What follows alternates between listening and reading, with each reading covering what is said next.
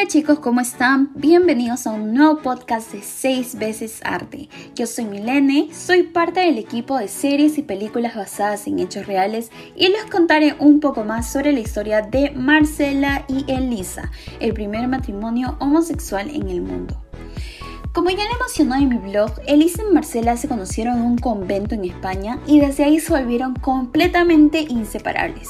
Unos años más tarde, Elisa regresa a España haciéndose pasar por su primo Mario y se casa con Marcela. Por esa razón fueron perseguidas en su país, generando que ambas huyeran a Portugal, en donde se les da la oportunidad de huir a Argentina. Bueno, en la verdadera historia, Marcela y Elisa llevan consigo a María Enriqueta, que es la hija que Marcela tuvo al intentar convencer al pueblo que Mario era un hombre y no Elisa. La película en sí tuvo mucho éxito y la historia tuvo una enorme acogida que las personas empezaron a preguntar qué había pasado con María Enriqueta. Es por eso que el diario El Mundo fue a buscar a la familia que hoy en día vive en Argentina y lograron llegar hasta Norma Gabriela, que es la nieta de María Enriqueta. Norma Gabriela habla sobre la desaparición del nombre María Enriqueta en su familia, ya que en su hogar en verdad no se ha mencionado este nombre por mucho tiempo. Pero ella cuenta que cuando era más joven sí a escuchar algo de María Enriqueta, específicamente que llegó de España huyendo con su madre.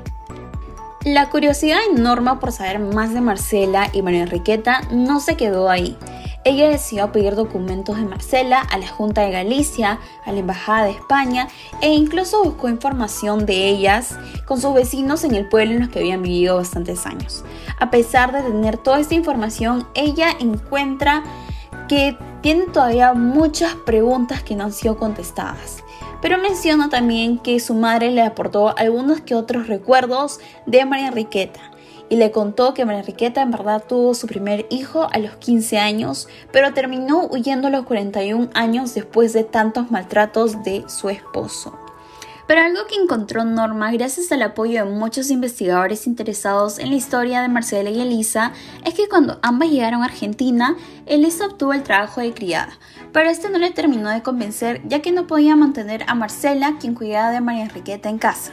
Entonces lo que decidió hacer fue casarse con Christian Jensen, un danés 25 años mayor que ella, para así poder quedarse con la herencia cuando él falleciera. Pero Christian no se encontraba feliz en su matrimonio ya que Elisa se negaba a tener relaciones sexuales con él. Entonces Christian empieza a investigar y se entera de que estaba casado con uno de los protagonistas de el gran escándalo español de un matrimonio sin hombre. Todo esto se llevó a juicio, pero terminó en un divorcio, una separación, y entonces Elisa siguió viviendo con Marcela hasta que murió de cáncer a los 58 años. Pero en verdad no se supo nada más de ella. Bueno chicos, eso fue todo por hoy.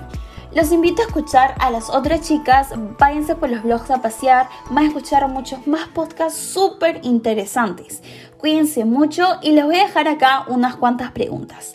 ¿Han escuchado más sobre el caso de Marcela y Elisa?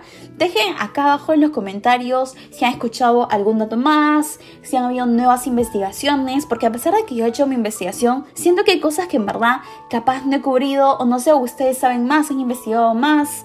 Y también de qué otras películas les gustaría que Alejandro y yo hablemos. También puede ser en series, completamente. Pero bueno chicos, nos vemos en otro podcast.